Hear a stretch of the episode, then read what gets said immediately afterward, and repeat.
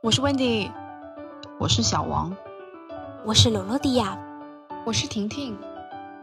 欢迎光临保暖读书会。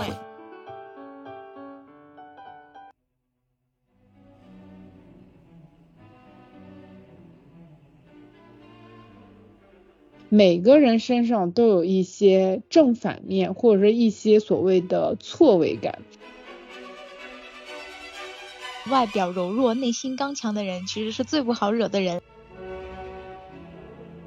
面对自己，忠于自己，是我们这个年代呢取代肌肉力量的一种强大。作者到底是在讽刺压抑本性和欲望，去迎合社会审美，犹如丧家之犬的菲尔，还是离经叛道，表面和社会价值格格不入，内心却酝酿着用无形刀剑杀人诛心的彼得呢？嗨，大家好，我是温迪。本期读书会，我们一起读了托马斯·萨维奇的西部小说《犬之力》。这是一本读到开头怎么也猜不到结尾的精彩故事。作者通篇埋下了大量的伏笔，通过剧情的起承转合，设计了一个令人拍案叫绝的悬念，同时也揭示了人性两极、双生双依的复杂关系。我们从这本书里看到了上个世纪单一审美下压抑痛苦的个体，同时也被过度压抑所爆发出的恶意与残忍所震慑。下期书目是西蒙波伏娃的《形影不离》。喜欢我们节目的朋友，请给我们点赞、评论，也可以关注我们的节目，这样就不会错过新的更新啦。也欢迎大家加入我们听友群，详细资料在公告栏或者 show notes 里面哦。我们这期读书会读的书目是托马斯·塞维奇的《犬之力》。这是一本出版于一九六七年的小说，它是这个算是西部小说吧。然后这本书呢，曾经在出版的时候引起了业界的轰动啊，因为对它有很高的评价。但是这么多年过去了呢，直到二零二二年，就去年的时候才被改编成电影搬上大荧幕，是一个非常有张力的故事。我们先请这个婷婷给我们介绍一下作者萨维奇吧。他其实他是一位就是美国的小说家，他的作品被认为是对美国西部生活和人性深刻洞察的重要文学贡献。《犬之力》这本书呢，就是发表于一九六七年，而且它被广泛认为是萨维奇的代表作之一。这本书里面就展现了他对人性复杂性的深刻理解和独特的叙事技巧。他的作品呢，经常是围绕着家庭关系、性别角色、社会隔阂和个人内心世界的冲突而展开。我看到他的背景还挺有意思的一个人，他出生于美国的盐湖城，其实盐湖城就在美国其也其实是属于那种就就西部这个领域范围之内。然后他的父母离异后呢，母亲又再婚，然后他就有了继父，他就生活在蒙大拿州的一个牧场里。他的早年的经历其实都是在美国的西部。他在读大学期间呢，就是学习写作，娶了当时他的英国文学教授的女儿伊丽莎白。这两个人呢，后来都成了著名的小说家。当时因为他年轻的时候，因为因为二战啊一系列原因，他其实当时做过牛仔，做过牧场工人。以及焊工，还有铁路的刹车员等等，他还在大学教过书，然后获得过一些教职的职位。但他后来他就离开了大学，就全职写作了。然后他跟他太太两个人，就是有两个儿子和一个女儿，好像。值得一提的是，他儿子也是作家。我觉得用我们现在的话来讲，就是他从他的。岳父，然后到他跟他太太，然后到他儿子，就是都是跟文学写作有关的，就有点类似于写作世家。他个人经历里面有一点比较特别的，就是他其实在婚后之后和一些男性有过亲密关系，而他的妻子呢，其实在结婚之前也就知道他的同性恋倾向，但是他晚年的时候，他就跟他女儿讲说，他不应该被视为双性恋。当时就是《犬之力》一部电影被。拍出来之后有影评嘛，就描述他为是一个未出柜的同性恋男性。所以看了他的这段个人经历之后，然后结合《犬之力》这本书，其实感觉 somehow 是有一些相关的那种感觉。他的写作中呢，他其实。处理了致命的地方主义和性别界限，他也用小说去谴责他认为在他成长的这些西部和牧场的一些偏见，然后他根据他的家庭成员也塑造了不同的角色类型，比如说他母亲是一个就是塑造成一个文化修养高雅的年轻母亲的角色，但是因为孤独而酗酒，然后他的祖母呢就是一个铁腕家长的角色，他的。继父就是一个诚实但思维迟钝的牧场主角，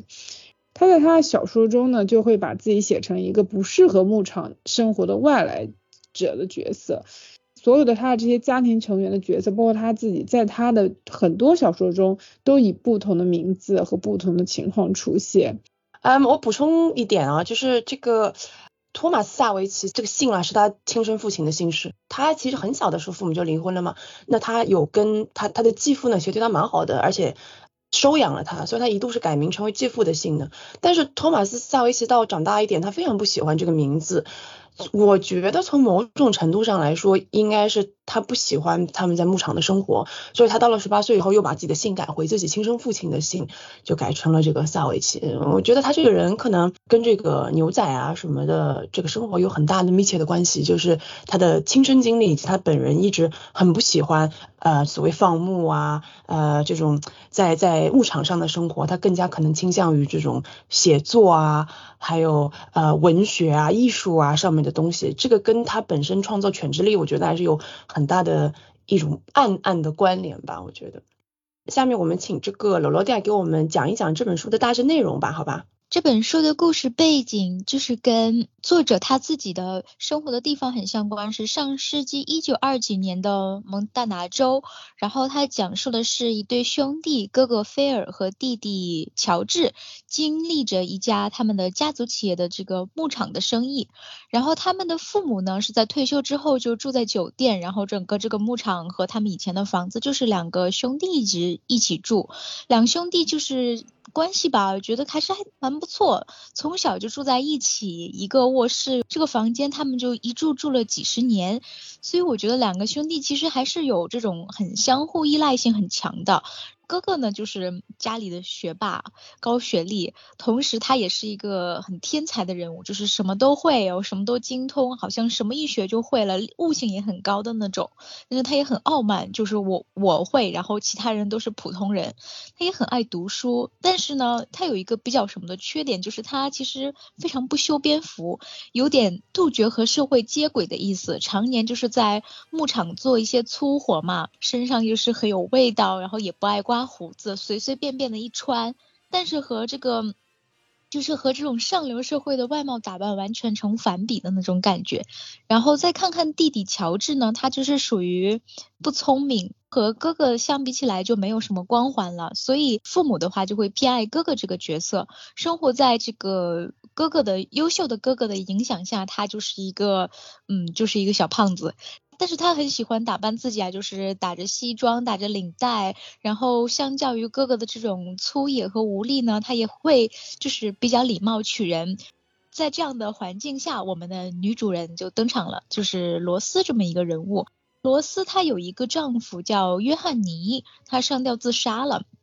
所以她现在是一个单亲母亲，然后她就还有一个外表比较清秀和牧场的野人完全成反比，但是有点就是大家评论有点男男男腔的一个儿子叫彼得，他有一个红磨坊的餐馆，哥哥菲尔呢在家这家餐馆里面就是经常吃吃喝喝，然后就是。比较像大男子主义一样的那种感觉，就是我要掌控于一切。所以餐馆的女主人罗斯对于他来说也没有什么办法，就经常在大家走后就是默默的伤感。这个时候，我们最体贴的绅士弟弟乔治就出现。于是，这个在生活在黑暗中的两个人呢，就莫名其妙的，就是惺惺相惜的在了一起，然后还突然间就就这么闪了婚。当女主这个罗斯和弟弟乔治结婚之后，两夫妇就搬进了两兄弟的家里面。而这个菲尔就是一个比较蛮横的人，他反对弟弟结婚，所以他认为自己是这个家的主人。然后乔治呢，他也不反驳于自己，作为这个一家之主，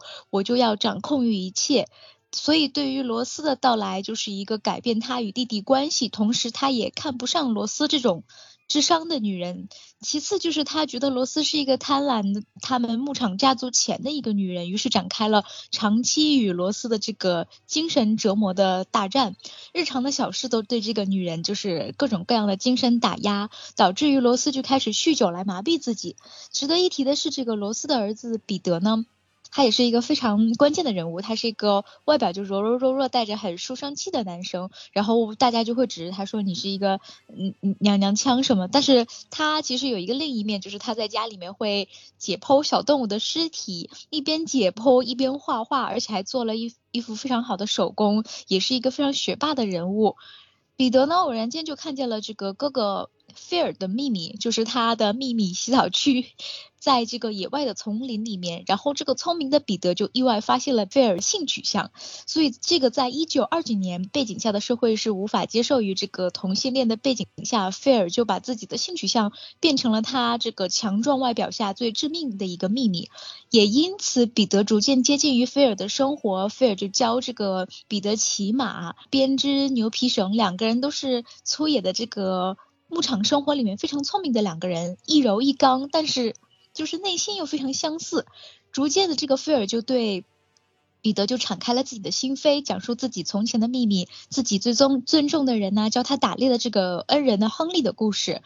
就是也是他一直爱慕的一个人吧，我觉得。但实际上，彼得的内心在策划一件非常邪恶的事情。一次，他们两个人一起去野外，就是菲尔就划伤了自己的手，然后彼得就注意到菲尔在做农活打猎的时候是不戴手套的。然后与此同时，这个罗斯在菲尔的日常的精神暴力下开始酗酒成瘾，他就把家里面这些值钱的牛皮什么的都卖给了这个来农场的印第安人，也是为了气菲尔。当然，就成功的让菲尔就大怒。也导致于两个人就是矛盾吵到了高潮，彼得就借此说这个他手上现在有一些牛皮，但实际上这些牛皮是从这个病死的牛身上割下来的，所以彼得说他想成为像菲尔这样的人，想学习这个编织牛皮绳，于是这个菲尔就带着手上的伤就跑去彼得那里就赶制这个牛皮绳，这一段场景可能就是有一些非常。暧昧的因素在里面，他想去勾引这个菲尔，但是隔天菲尔就陷入陷入了这个大病，然后伤伤口就感染了。敞开心扉的菲尔还想着要把这个绳索就要给彼得，但是他这个心愿未了，就迅速的与世与世长存。这段故事也写的非常的。就是迅速，菲尔患上的病呢，就是这个病死牛的这个叫炭疽病，它可以通过人类的伤口，然后传染给把这个病传染给人类。所以熟知这个牧场农活，熟知这些动物的菲尔，其实是不会去碰这个病死的这个牛，所以我们就知道凶手是谁了。然后也点出了这个本书最精彩的一句话。就是在这个菲尔的葬礼上面，然后彼得没有去参加，但是彼得在家里面一直在读这个葬礼用的公祷书，上面写的是：求你救我的灵魂脱离刀剑，救我的生命脱离犬类。我觉得这本书就是又细腻又隐晦的在阐述一些夫妻关系啊、兄弟关系啊、母子关系，以及让我们大家都非常大跌的这种叔侄的关系。但我觉得低劣扭曲的这种关系，并不是说本书想要阐述的重点，它是非常利用这个人性的短板，对人性中的这个胆怯所做的掩盖，就像菲尔这样子的人物，然后也同时就是在讲述他这是一个嗯属于天才的孤独性。以及菲尔和彼得这两位天才的相互博弈的故事也是非常精彩，让我们看到父权社会下面压抑的这些男男女女、夫妻、兄弟以及母子之间造成的创伤，我觉得是比较值得回味和品味的地方。就罗迪亚讲的非常好，因为他的故事其实感觉好像没有发生了什么事情，但最后他他就是嗯把最最高潮的部分几乎是在两页里面都写完了。我我从读这个故事，我个人是觉得非常呃厉害。他不愧是一个长期在写作的人，因为我觉得这就是一种技术嘛。整个摊开来的节奏，我觉得是非常非常有有鲜明的特色，以及就是你会觉得啊好精彩啊，怎么真是一幕大戏啊这种的故事。你好像听起来觉得哦还好，但是你去读这个故事，就是它的阅读体验非常非常的好这本书，所以我觉得还是强烈推荐大家去读一下这个故事。下面我给大家讲一讲这个书中的一些好的摘录吧。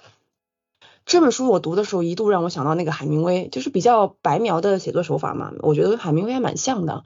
我觉得这本书摘录对我来说有比较困难的一个点，就是它很难单独拎出来来说，但是它就是出现在作者描述的一些日常的场景里面嘛。它不仅仅是一个精彩的语句，更是我觉得对整个故事的情节推动的伏笔吧。就是它这本书里面很多句子，你在没有读到最后一页的时候，你都不知道它是什么意思，但是你当你读完了最后一个。一页最后一段的时候，你就发现原来他把很多东西都补在了这些小小的、看似没有什么大起大落的句子里面。第一个摘录就是，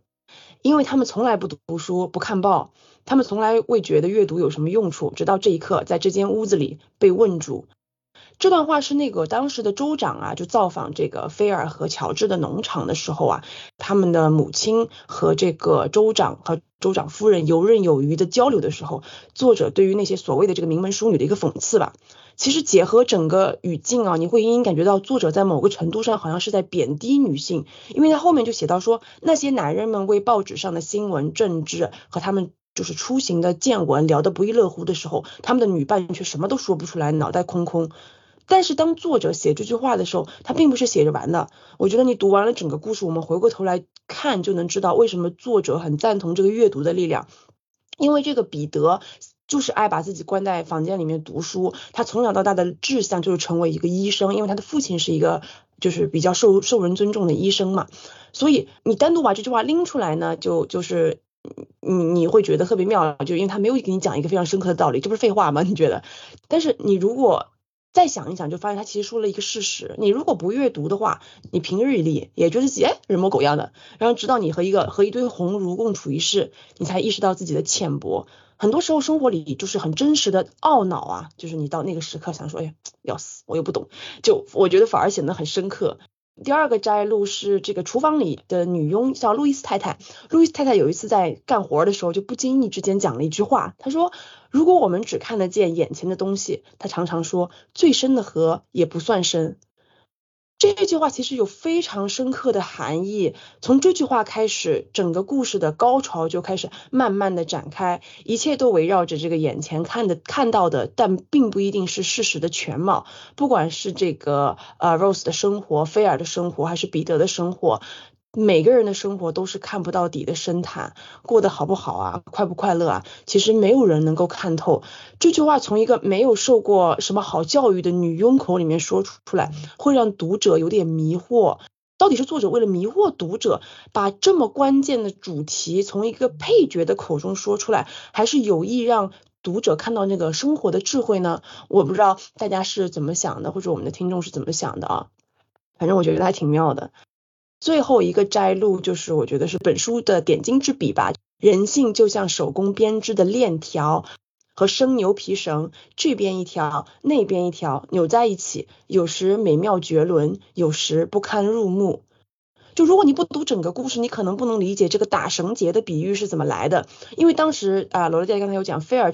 正在为彼得打造一条牛皮绳索，而且在这个过程中，两个人的关系呢不断缓和。因为最初菲尔非常的看不起彼得，因为他是就是宇宙第一大直男嘛，特别特别 man，然后。彼得就完全相反，他很阴柔，然后这个菲尔就非常非常讨厌他，看不起他，唾弃他。但是就是因为打绳牛皮绳索这个事情呢，他们两个开始关系不断的缓和，甚至开始有了一些肢体接触。但是这一切祥和的背后呢，却酝酿着这个巨大的阴谋。正如这本书里面这个菲尔和彼得两个人，他们两个人其实都有这个柔软美好的一面，都有想要守护的人，但是他们两个又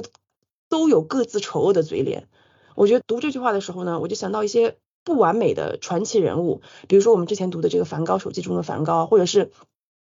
呃，我之前在这个《荒原狼》中提到另一个很有名的画家嘛，高更，包括海明威，包括菲茨杰拉德等等，就包括普通人，可能也有自己人性闪耀的时刻和贪婪的欲望。但是这句话其实代表了这本书我觉得最大的一个迷人之处。那就是它可以让我通过这个故事里的起承转合，正过来反过去的，不断的和自己辩论说，哦，正义与邪恶，本性和伪装之间的双生关系。我觉得就更加佩服这个作者对于整个故事整体结构的一个构思，真的是精妙绝伦。我觉得，那下面就进入我们今天的这个讨论的部分啊。因为这本书还真的是挺妙的，我觉得，所以我想请大家分享一下，就是你在这本书里面最喜欢的地方是哪个部分嘞？婷婷先给我们说一说。哦，这本书我还是挺喜欢的，就是读起来就停不下来那种。这本书吧，我觉得应该就怎么讲，应该就是它的剧情方面吧，就是它整本书里面，就像刚刚之前罗罗迪亚和温妮讲，就是它里面的描述中有很多暗示，但是又没直接表达。就是一直到这本书的结尾，你可能才会明白很多东西。这本书里没有一句话是废话，它的每一句话都有存在的意义，且需要你去仔细推敲。就比如说，说小说的最后，他写的是最后一句，好像说用带伤的手拿病牛皮编绳子，就是他知道交代这一句话之后，你才有一个非常明确的答案，说。哦，菲尔死了，然后谁是凶手？菲尔心里他想什么呢？作者也没直接写下来，他只是来去描述菲尔的行为啊，然后你才能从他的一些行为里面去猜，说菲尔到底在想什么？他是高兴啊，还是不高兴呀？这些之类的，就是整个的表达就非常的。晦涩，就是你需要自己去想，然后结合前文跟后文，然后自己去推测。所以这就是我觉得这本书就是读下来我非常非常吸引人的一一部分。然后从人物来讲，每个人身上都有一些正反面，或者是一些所谓的错位感。菲尔其实他懂非常多，他非常聪明，然后他也能够洞察人心，但是他就是也不修边幅，做了事儿又搬不上台面，然后心里面又有很多阴暗面，不敢向别人暴露他到底想干嘛，因为他自己内心的一些欲望他没法表达，然后他去折磨露丝，发泄自己，然后希望通过这种行为呢又能实现自己的目的。彼得其实身上也有一些错位感，比如说他对他妈妈非常好，然后看到他妈妈受到欺负之后，又有一用了一种非常尖锐的手段来去对待折磨他妈妈的 fear，所以我觉得他这里面的每一个人物，他们身上的这种正反面啊，包括再加上就是作者他的描述以及表达，我觉得就是这本书真的太吸引人了。是的，这本书的剧情是蛮精彩的，而且他的这个。设计的环节非常的扣人心弦，它有很多很迷惑的地方，你就以为他要讲这个，其实他突然就是急转直下讲了一个别的故事，确实是很出人意料、出乎意料。我觉得，小王给我们讲讲你喜欢这本书的地方。呃，我觉得这个故事的设置蛮让我吃惊的，就是娘娘腔的彼得反而是那个心思缜密，然后果断狠绝、很腹黑的这么一个角色，那铁血糙汉子不可一世的这个菲尔呢，却最后自己踹开了柜门。并且死在了这个他曾经想利用却最终爱上的少年手里，这个反差还是很强烈的，就是应了一句老话吧，人不可貌相。而且菲尔的死亡就是来的很猝不及防，就是那么轻飘飘的笔触之间，我就看到了葬礼，然后就嗯愣了一下，什么葬礼？谁死了？然后这个伯班克老夫妇也在嘛，那我就嗯说这谁呀？乔治还是菲尔死了？然后又回过头去看，才看到一些细节。那谁能想到这个瘦弱弱的小彼得是整个谋杀的呃策划执行者呢？呃，尤其是最后一句，他说，比如拿带伤的手拿病牛皮编绳子，再就是简洁迅速的道出全部阴谋后，然后干脆利落的去收尾，会留下读者在那儿就是震惊的久久不能回过神。他整个给我的感觉就是很萧瑟，我脑子里面出现的就是跟这种这部小说相匹配的一个画面是平原上猎猎作响的狂风，把那个野草。压弯了腰，我不知道为什么会是这样一个印象。嗯，那我很喜欢这个结尾，是因为它前面都是这种点到为止的风格，就是又比较压抑，又不太不愿意多说一句话，就好像原本是就是刮起一阵阵略带凉意的这种秋风，但突然之间呢，一阵飓风袭来，让人毫无准备。但是他又一脸无邪的告诉你说，可是我们四十天前有发布天气预报哦，几月几号几点会有飓风。然后你就回过头去看，发现我靠，对哦，就是这种感觉。嗯，反正整个结尾我觉得还是令人拍案叫绝。还有一个我很喜欢场景是菲尔来到了他的秘密基地，呃，就是一个被呃柳木遮盖的一个水池，只有乔治菲尔和另外一个人知道，好像是他的初恋吧，可能。然后书里写说，呃，整个世界上只有这个地方是属独属于菲尔的，在那里与自己短暂的交融，令他的步伐更加轻快。呃，我第一次读到这里的时候，并不觉得有什么特别之处。等到全部读完，然后突然想起了这个场景，对啊，只有这个地方是属于他的，以及他跟自己短暂的交融，说明在外面的世界，他给别人的一切印象都是一副沉重的面具。他粗糙、不讲卫生、直率、粗鲁、专制、聪明，也很勇敢。但是这一切看起来，他就是一个非常典型的西部牛仔。但是同性恋身份是他一个最大的秘密，就像这块基地一样，那才是他的全貌嘛。这一段描写，我觉得暗喻的程度还挺重的。就是最让人惊讶的是，最后闯入他这个秘密基地的，恰恰是他口中的这个娘娘腔男孩，听起来就很合理啊。闯入他秘密基地，跟打破了他的伪装，终于敢正视自己。那不得不说，这个场景安排还是一个字牛，非常的牛。但是这种暗喻呢，是你要读完整本书以后去需要读者去倒推推出来的，那会有一种比较瞠目结舌的一个效果。对这本书最大的乐趣就是你读完之后再一直想它到底发生了什么，就想说哦，而且你真的，它不是说你比如读到了最后的三分之一，你就是读到了那最后的一页，你才知道哦，是这样，我懂了，我了了，怎么会这样？回想起所有的一切，都像是那个星星点灯，就一盏一盏都会亮起来，特别特别刺激，这感觉特别特别好，所以真的是一个设计的非常好的故事，我觉得。那下面是我自己，这本书我喜欢的地方非常多。文笔啦，故事设计啦，写作的节奏啦，人物的塑造，氛围的塑造，真的是令人拍案叫绝。首先，我喜欢这本书的一个点就是这本书是一本会把读者心理预期砸得稀巴烂的书。就这是我第一次读这个所谓的西部小说吧，我之前根本没有想过要读西部小说，因为我虽然是一个对各种风格来者不拒的人，但是我非常的害怕西部电影。我到电影院去看过两次西部电影，每次都在电影里面睡着。关键是我并不是一个爱在电影院里面睡觉的人，可见我有多无聊。但是。这本书，它带着它极好的伪装迷惑了我。我以为这本书是一本充满那种男性荷尔蒙啊，散发着那种爹味的故事。甚至你读到前两三章，我都是这么认为的。但是随着故事的推进，这本书的走向和作者想要表达的核心思想，就是远远超出了我的预期。就你读完书以后，你会发现，作者早就在书中一步一步设好了圈套，而且他也很精准的预计到了读者会在哪一个时刻、哪一个章节。分毫不差的掉进他设计的漩涡里面，会带入自己的一些肤浅的预判，而作者就是利用了这个可以说是人性的惯性吧，我觉得把这个故事讲得非常非常的精彩。读这本书的时候，就是每天一边上班一边就在想，赶紧下班，我要去看接下来发生了什么事情。真的很久没有读过这么让人就是舍不得放下的小说，我真的不敢相信，居然有一本讲牛仔的书搞得我魂牵梦绕，真的是 令人令人称奇。第二点，我非常喜欢的地方就是这本书大量使用的这个留白的艺术。这个故事里面很多情节，就是作者特意的不去给你点破，给了读者大量的自行想象的空间。比如说，作者从来没有描述过关于菲尔或者这个彼得的取向，他从来没有正面的讲过，也从来没有刻画过，就是。这个彼得在和菲尔假意培养感情的时候，他内心的什么运筹帷幄，真的是只字未提。所以作为读者，我们拥有硕大的宇宙去想象这个看似羸弱的男孩是如何在心里盘算，一步一步的老练狠毒的干掉菲尔这只恶犬的全过程。就作者非常高明的把这段最后的高潮，几乎像是白描一样，就是。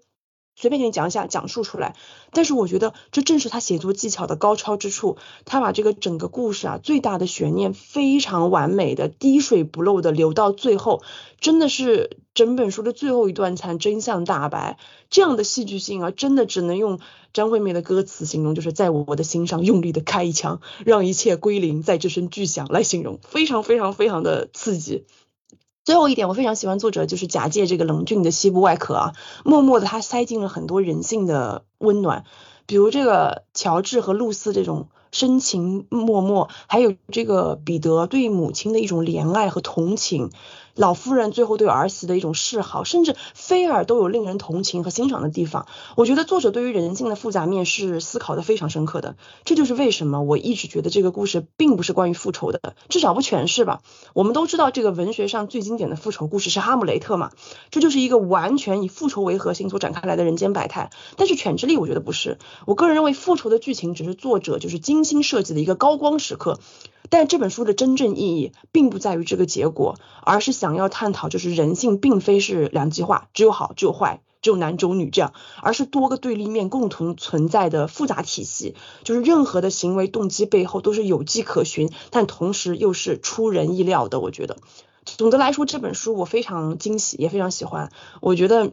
就是希望像我一样，就是对西部文学抱有成见的朋友们，千万不要错过啊。那下面就是罗罗迪亚。这本书我最喜欢的部分就是作者热爱埋伏笔的地方，就是他基本上前期甚至到最后结尾告诉你这个结局之前，前面全部都在埋伏笔。然后当你看完了之后，我觉得这本书一遍是不够的，因为你要去前面去找他那些伏笔，才能去解答他想要告诉你的这些。主线的线索，这种写法就让我想到了我们以前看的一本书，就是也是也是诺贝尔获奖者吧，爱丽丝门罗她写的《恨友谊追求爱情婚姻》这本书，我觉得他们两个在这些这个这种埋伏笔的地方很相似。我觉得是通过这些微小的细节，或更生动的去表现一个一个人物的性格，就在这件事情上，这个人物会说怎样的话，这个人物会。通过这件事情会做怎样的反应，他的穿着打扮，然后让我们就是对于这个人物的所作所为，呃，更加丰满的去了解和判断他是一个怎样的人。所以在看完这本书的结束之后，我把它当成了一本推理小说的凶杀案的中篇来看，但是它绝对不是推理小说。有一种读者可能觉得自己很聪明，聪明的甚至都猜到了是谁，但是这本书的意义不在于猜到了是谁，所以它的后劲才会更大。我觉得彼得这个人物在刻画上的细节就是很完美。作者在这个书里面前面写了一句，他爸生前的时候对他说过一句话，就是善良善良就是试图为爱你或需要你的人扫除障碍，但是在父亲死后，母亲是他唯一相依为命的人。但彼得并不觉得他把他自己的母亲当成了一个可以依靠的大人。他是觉得他自己是需要去保护母亲的那种那种感觉。我觉得他的母亲就是在某种程度上也并不是说像普通的母亲一样去爱护这个儿子，而是说对他有一些恐惧的感觉在里面，就是对他在做这些小动物的解剖什么的，是带有一些恐惧，但是他也没有办法去改变，甚至他自己的人生也是在靠酗酒来。这个度日的，所以我觉得在这点上面，其实有一种菲尔和这个彼得两个人比较相似，两个人甚至都非常有一种这种父权系的一家之主，我要努力的去掌控一切，这种别人不可以去违背我的这种感觉。彼得看着自己母亲去酗酒，但是他的继父也没有去帮助他的母亲去理解他的母亲，解决这个菲尔对他母亲的这个精神折磨的问题。在最早的这些细节刻画里面，比如说磨坊的这个桌子上摆放的彼得做的纸花，其实也去。逐渐的去感觉她是一个手工做的很好，然后事情做事情很细腻的一个一个娘娘腔，但是其实做纸花这些事情就不是一个牧场男儿 会去做的事情，所以我觉得在这些方面就更能够就是去刻画彼得是一个非常以柔克刚的这种人。对，第二个细节就是在于彼得去轻柔这些小动物小兔子，但是他很迅速又不带任何罪恶感的去把人家就是。拧死了，就因为这个小兔子它是受伤了嘛，先是去很爱抚人家，然后就立刻又把人家生命就解决掉了。但其实按理说，就是在普通的人去扼杀一一个一个动物什么的，其实是会有罪恶感或怎样，但是在这里的伏笔上没有感觉出来。就是让我深思了一下，就是外表柔弱、内心刚强的人，其实是最不好惹的人。即便这个彼得是一个看起来人机无害、穿着一双小白鞋，但实际上他是这里面最凶猛的这个恶犬。所以当时在看到这个名字叫“犬之力”的时候，可能大家觉得这个犬就是指的菲尔，但我觉得有一部分也是在指着彼得，虽然是我可能解读过度。其实我想讨论一下这个，就是乔治和罗斯，因为他们两个其实感觉好像哦很相爱什么的，但是我看到最后我有个很大的感触，就是乔治明明应该站出来维护罗斯，就是在罗斯遇到这么大的困难，被他哥哥一直盯这种这种情况下，可是最后站出来的不是乔治，是他是他儿子。我自己的理解是他从某种程度上，其实在点出这个到底谁是真 man 真男人。我觉得在那个弹钢琴那个时候的情况下，其实罗斯他就是说，哦，我以前是在那个什么剧院什么弹琴的，但其实他并不是说特别喜欢或把自己这个东西就当成一个自己擅长的事情。但是乔治就听到这个之后，就觉得这是一个和州长啊和自己的父母就做一个很好的宣传的机会，就大肆就是。宣传这个弹钢琴的事情，其实也是无形中给自己的老婆造成了一些压力的。然后还有一个方面，就是在于这还是弹钢琴这个事情上面，当时就是说的是你你弹我喜欢弹的那首那首曲子，为什么不能是罗斯自己擅长的曲子，是你喜欢的曲子呢？我一直在想这个事情。我我觉得乔治是比较钝钝的一个一个人，他没有就觉得好像说呃要观察什么什么的这种，但是他他本心是对罗斯好的，我觉得，而且我我特别喜欢的一个段落啊，就是这个他们两个去约会的时候，就两个人坐着那个车跑到那个呃山上去，然后在车里面吃一个三明治，喝一碗热汤，对，然后然后那个乔治就跟就是跟那个那个罗斯就说了一句话，他说我从此再也不是一个人了，不用一个人的感觉真好，我其实觉得还挺感人的。因为我觉得乔治是一个，就像你之前在介绍的时候讲，他是一个被打压的人，他是一个就是哥哥又帅又高又聪明，弟弟就是大学都没读完就辍学啦，然后又又矮又矬这样子，长得不好看。他可能在长期生活在哥哥的阴影之下嘛。因为这本书的背景就是他们两位兄弟都已经四十多岁了，还没结婚就光棍儿。我觉得乔治好不容易找到真爱这样子，我自己的理解是，我觉得菲尔对这件事情是非常嫉妒的，因为他觉得我至少本来还有个弟弟，俩一两光俩光棍儿，后来。那个我弟弟就跟别人结婚了啊，完了我就给一光棍了。然后他内心有一个这么大的秘密，就是关于他这个身贵的问题嘛，所以他就是非常的孤独。所以我觉得他是嫉妒罗斯，他应该是看得到这个爱情的美好，但他心里知道他的他想要的爱情是不可能实现的。当时他怎么表现出那个菲尔的时候？我我这么聪明，我每天都读书，我什么都知道，我知识渊博。你就是一个小胖子，你有什么就是魅力就可以去勾引到其他女人，但是我就没有，就有这种感觉。他就是很专制，就是我有的时候我就觉得他跟那个就他们呃兄弟俩家那个弟媳妇三个人就有一种你知道那种单亲母亲看见儿子娶了老婆，发现儿媳妇把自己儿子拐跑的那种这种感觉。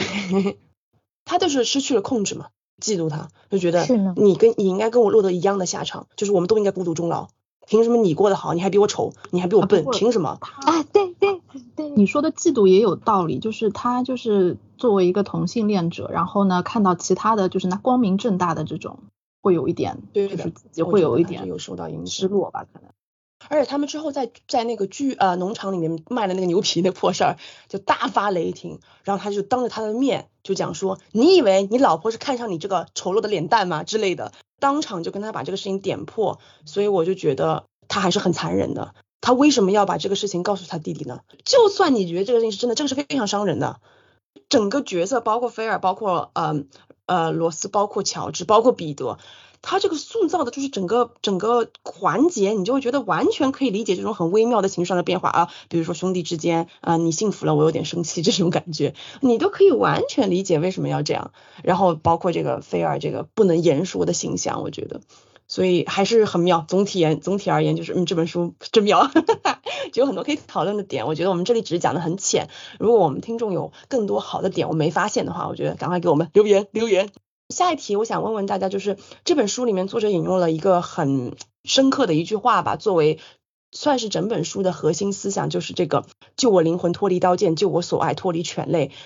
我想问问大家，你读完这本书以后呢，是怎么理解这句话的呢？那我们还是先请婷婷给我们讲一下。他这句话其实他是圣经诗篇里的一句话。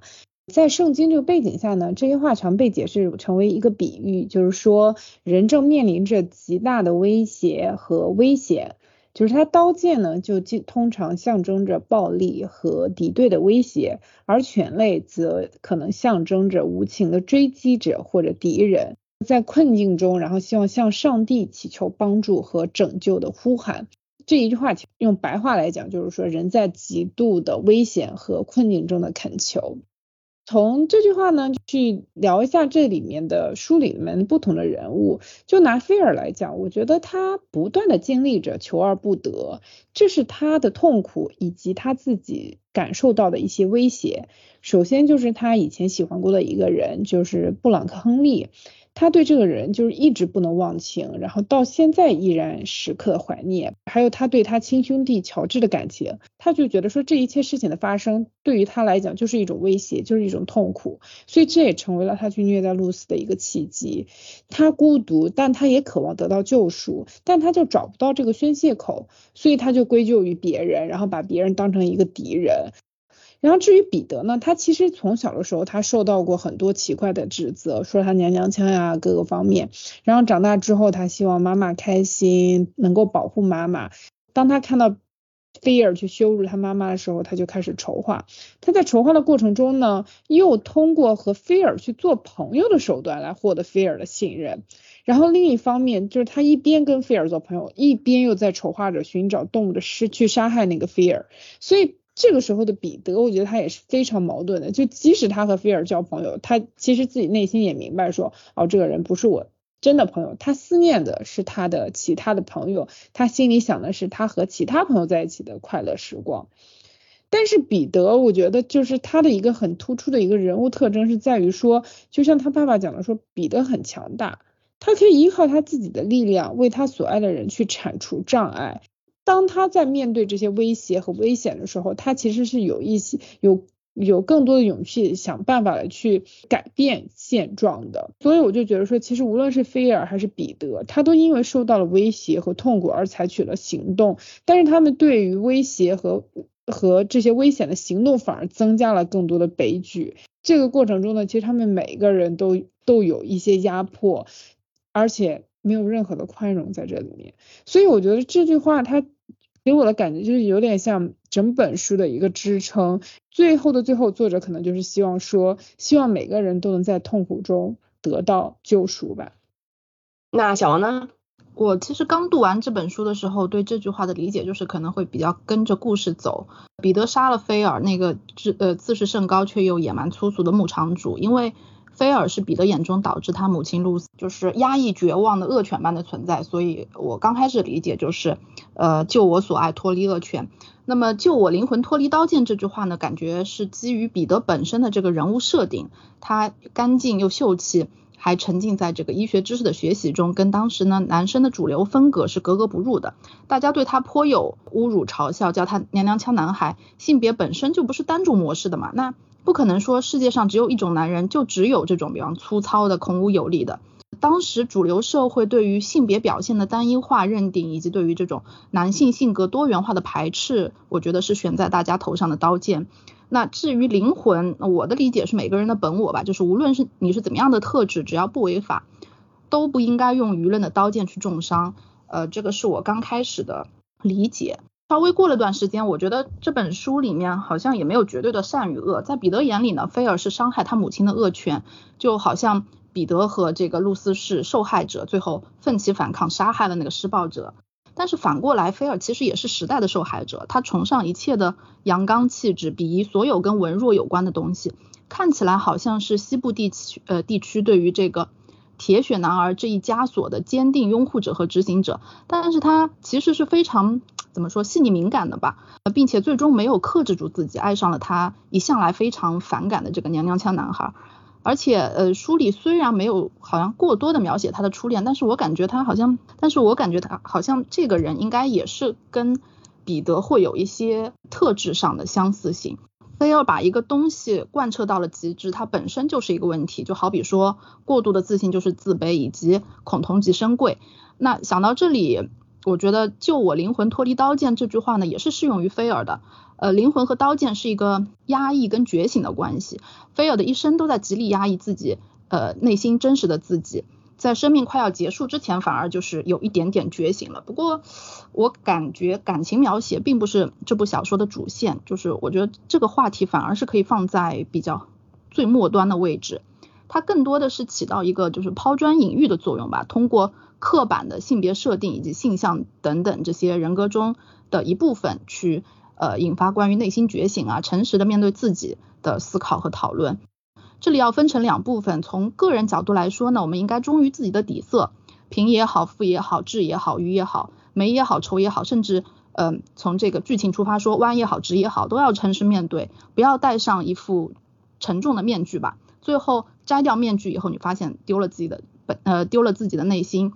嗯，我觉得还是要把自己交给自己，不要去交给其他人。那从环境角度说呢，接纳多元化，主动取下悬在大家头上的刀剑，让更多的变色龙能够回归本色，是所有人应该共同一点一滴治理的事情。那么小说里关于男性性别特质的展现，菲尔跟彼得是完全站在相反的两边的。我就在想，说到底是以菲尔为代表的这种西部牛仔比较厉害，还是说虽然孱弱，但是计谋高超的彼得更胜一筹？嗯，我后来想想都不厉害，他们两个都是时代的牺牲品。那从今天这个社会来说，早已经过了就是追求绝对力量的时候，更多的是转向对于呃个体的探寻，怎么样才可以过得身心舒适，怎么样才可以进化成更文明、更高级的人。呃，那之后我就发现说，嗯，面对自己，忠于自己，是我们这个年代呢取代肌肉力量的一种强大。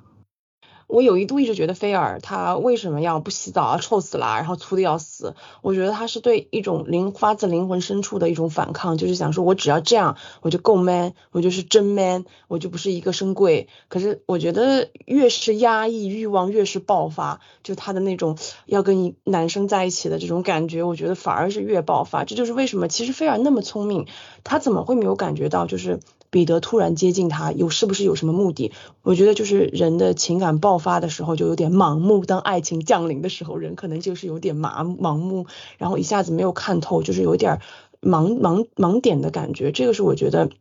作者另一个设计的很妙的地方，因为一个这么嘴巴很毒、这么看不起任何人的这么一个人，怎么会随随便便掉进一个十六岁小孩的陷阱里呢？下面是罗罗迪亚。诶，这本书叫《犬之力》，我当时就是因为找这个犬到底是什么，然后看完全篇之后，我就一直认为这个犬只是指着菲尔和这个彼得，然后这个开篇引用的就是“救我灵魂脱离刀剑，救我所爱脱离犬类”，我就理解的是从彼得的角度上，字面上的意义就是，嗯，他解决了这个大 boss，然后帮助自己和母亲脱离了家里的恶霸，但是后面又觉得。嗯，怎么说这个犬就是刚刚大家都说过，就是它可以是所有的人脱离了现在这个，帮助自己所有的人来脱离现在这个大环境。这个犬也可以说是代表是这个世界，每个人在这个犬的世界里面受到了各种不同形式的压迫。就是我们这里面讲的乔治脱离的犬就是他哥哥，罗斯脱离的犬就是也是他哥哥菲尔，然后彼得就是拯救。然后约翰尼啊，我觉得还蛮有意思的这个人物，因为当时我记得小说里面在讲的时候说的是，他就是其实也是一个学学医的，然后成绩也不错，但是最后就业的时候也没给他说去一个大医院，就跑到一个这么小乡间的地方，也算是有点怀才不遇吧。然后最后在这个什么小酒馆里被人。被人侮辱了，也当然这个也没直接说是谁的名字，大家都可以猜是菲尔。然后就最后也是间接就导致他就自杀，留下了这个什么母亲和儿子两个人。所以我觉得对于他来说，这个犬也是来自于这个世界的压迫。菲尔大家就更清楚他是什么情况，然后我们前面也都讲过。所以我觉得这个这个犬就是这个世界，它可以说是。压迫于一个人、一个家庭，然后这个家庭之后的产物，其实也是在讲这个社会的大背景吧。然后在这个背景的环境下产生的人，并不是说只有就是这个书里面写的这几个人，讲述他们这个社会环境里面的这一个人物的代表。因为这本书很长，然后它的。怎么说呢？速度也是说前面的铺垫非常的多，然后最后才给了一个这个结局的部分，就让我觉得就是你还要再重新前面去找它到底有多少犬的这些含义在里面。然后我只看了一遍之后，我没有就是我没有找到它的里面所有写的这个犬的这个内容和它的深意。但是在看这个电影的时候，我觉得这个导演就很厉害，因为他把本书的长和。比较让大家就是还要深思回味的地方，全部都做了一些，就找了一些 idea，然后总结了起来，把这个犬就是在方方面面的地方全都用上了。所以我觉得其实它也是通过这个犬来去代表他们所在的这个环境和当时被压迫的这个各种各样的人物。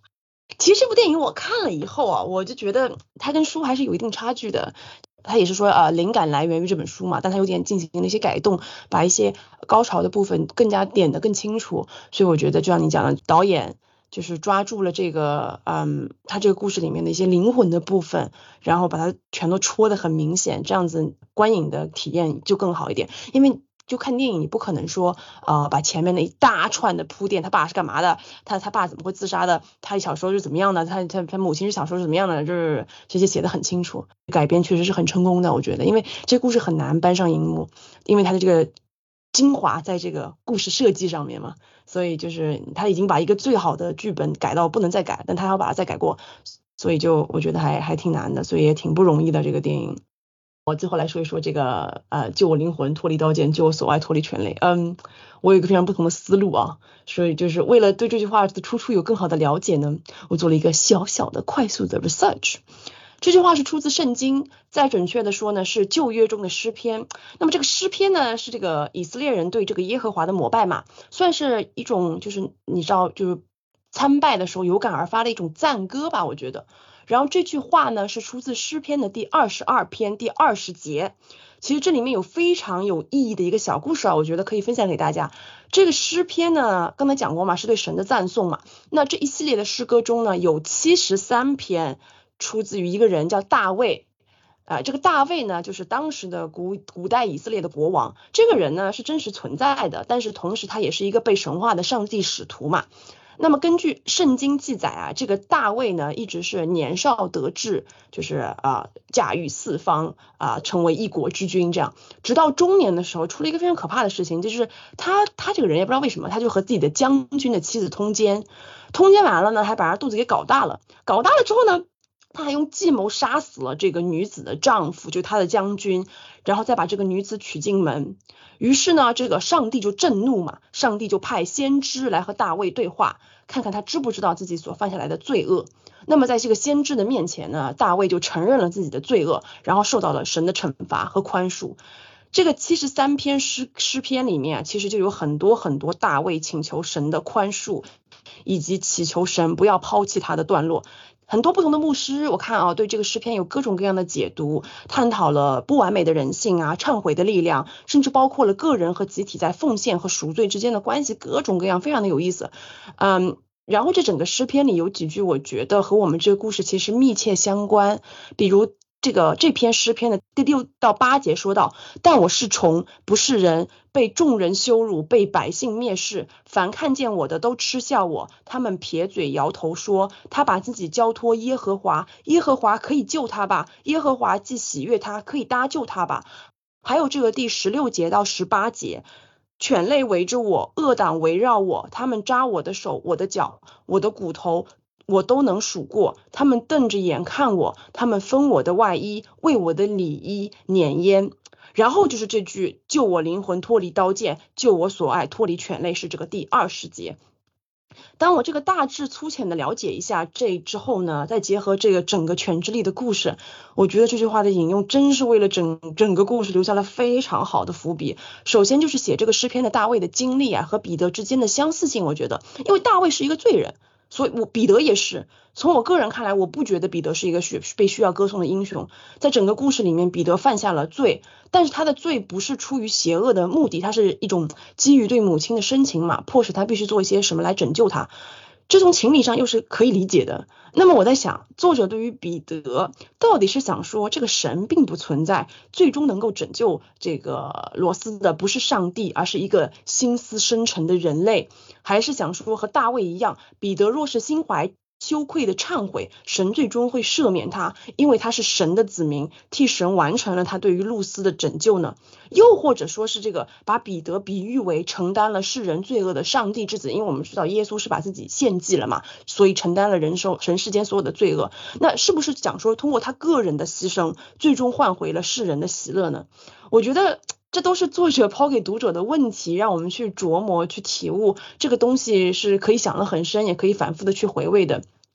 另一个我觉得特别有意思的关于这句话的事情，就是刚刚其实楼迪要讲，就是这本书里多次出现所谓犬类的隐喻，比如说这个彼得放暑假第一次来到农场，就和农场上的小狗当了好朋友。又比如说这个呃菲尔的真爱，这个布朗克亨利第一次到牧场的时候，看向对面的山峰嘛，他觉得看起来像一只咆哮狗，多年来就没有一个牛仔能够看到，但是彼得一眼就看出来，似乎就在暗示彼得才是真正懂得菲尔的人。或者说菲尔欣赏的那个类型的人，那就是很矛盾嘛？难道说菲尔和彼得是一类人吗？显然不是呀。但是是真的不是吗？就一个人从受害者变成了施暴者的转变，或许在彼得的内心深处拥有着和他外表极度不符的杀伐决断，我觉得。但是从某种程度来程度上来说呢，这又是这种世俗意义认可的所谓的典型的男性力量。所以回过头来看这句引用，我觉得又多了一层意义，那就是作者到底是在讽刺压抑本性和欲望，去迎合社会审美，犹如丧家之犬的菲尔，还是离经叛道，表面和社会价值格格不入。饱受这个霸凌，内心却酝酿着用无形刀剑杀人诛心的彼得呢？我觉得这个问题很有意思，就留给我们的听众，就欢迎大家啊跟我们讨论这个问题吧。嗯，你觉得书比电影就哪个会更有感觉？我我觉得还书哎，我觉得书看起来比较那个，他他解释了很多不合理的东西。本来想看那个电影，然后后来我看评论里面，绝大多数人都说，他说可能。跟那个电影比起来，还是书会比较比较那个。对，它的刺激是刺激感比较大，还有就是很多很精彩的部分被截掉了。就是这个书里面，比如说他父亲的去世啊，就全部都是没有的，他是一句话带过的，就是回忆过往什么的。还有一个我很喜欢的部分是这个印第安人，就这个印第安人，不是他有一章专门讲这个印第安人小男孩和他的父亲来找寻他们的祖先嘛？因为对他这本书又反映了这个当时就是美国境内对印第安人的驱逐，这又是个社会问题，要把印第安人赶到自治区去嘛。印第安人来了以后，他们想要进山，然后反而死也不让人家进，就特别无聊，就不知道为什么他要这样子。看不得别人好，你知道吗？他就是很不通人性的，什么人啊？干嘛这样？为什么要在一个儿子的面前羞辱他的父亲？哦，对，说着说着我又想到了，这不就是他他那个他对那个呃约翰尼做的事情吗？哦，so make sense 啊。哦，对对对对，是的，是的，那个也是在他面前啊。他就是一个喜欢羞辱别人父亲的人哇，懒货，就是看不得看不得别人好，他就想要羞辱一个人。羞辱一个比他弱的人，他觉得很就看你窘迫，看你手足无措，看你哭泣，他觉得很爽。怎么说？因为当时是看完了书之后看的这个电影，然后我觉得这个电影超厉害的地方就在于这个书可能就是让你要自己去。回味，然后去找这些细节，回想有很多追求回味的空间。但是电影你要这么做的话，这电影很失败。但他就是找了很多点，把这些点扩大，然后直接就连了一整串，真的就是取取其精华，然后做了一部电影。大家可以参考一下这个电影是如何取这个情节的，真的还蛮厉害的。对，我觉得你看完书再去看电影，就会觉得一切都 make sense。如果你看完电影再去看书的话，我觉得就是会有，就是因为这个故事最精彩的部分就已经被挑破了嘛，就没有那么那么刺激了，读起来。好的，那么就到了我们最后的环节，请小王给我们总结推荐一下《犬之力》这部小说呢，讲的是以美国西部牧场为故事背景，在这个父权专制的环境中，以牧场主。菲尔、乔治两兄弟和这个乔治的继子彼得为中心发散开去的关于这种呃各种情感呐、霸凌啊、嗯追求自我认同的这么一个故事。呃，其中呢是掺杂着这个西部大开发背景下对于这个印第安人的驱逐，以及对于当时美国西部上流社会的缩写。它的时代背景很雄厚，再加上人物这种迥然不同的特色，是一部非常饱满的小说。那小说的文风呢，又是比较简洁又点到为止的，它就是轻轻的埋下好多伏笔，剧情有很多迅速的转呃转折，然后给读者的后劲是很大的。那么因为这本书呢是一九六七年出版的嘛，里头关于一些呃一部分就是关于自我认同的一些观念，其实还是非常超前的，哪怕放在今天，我觉得能真正做到的人还是不是太多吧。推荐的话，感觉这本书适合所有人。刚开始看的话，会有那么一点点单薄，就是好像你在喝一碗鲜美的汤。然后呢，对有的人来说，可能总归不如这种酸辣爽口的会来的更刺激。但是越到后来，你在这碗汤中能够慢慢品出不同的味道，就是哦，原来这个食材是这样的组合，然后咂吧咂吧，之后恍然大悟的这种感觉就比较奇妙。这真是一本妙不可言的书啊！我觉得推荐大家都要去看一下，因为它这个故事确实是结构上啊各方面都非常的精妙，而且它是一个我觉得很先锋的作品，很很时髦吧，当时应该算是非常非常超前的。而且这本书当时卖的非常不好，就业界都说他这本书很好，但是卖不好。可能大家我觉得啦，就是你如果不知道这本书具体讲什么，他也不能把这故事给你讲了呀。你你一看要有西部牛仔，嗯，就觉得。烦死了，就是至少我觉得会失去一一部分女性读者的兴趣吧，可能也有关系。英文里有一句话叫 "Don't judge the book by the cover" 嘛，就是不要以貌取人。所以我觉得我也是一样的，就是不要啊，因为这个书好像感觉上是讲了什么就跳过它，就会错过很多美好的东西。我觉得。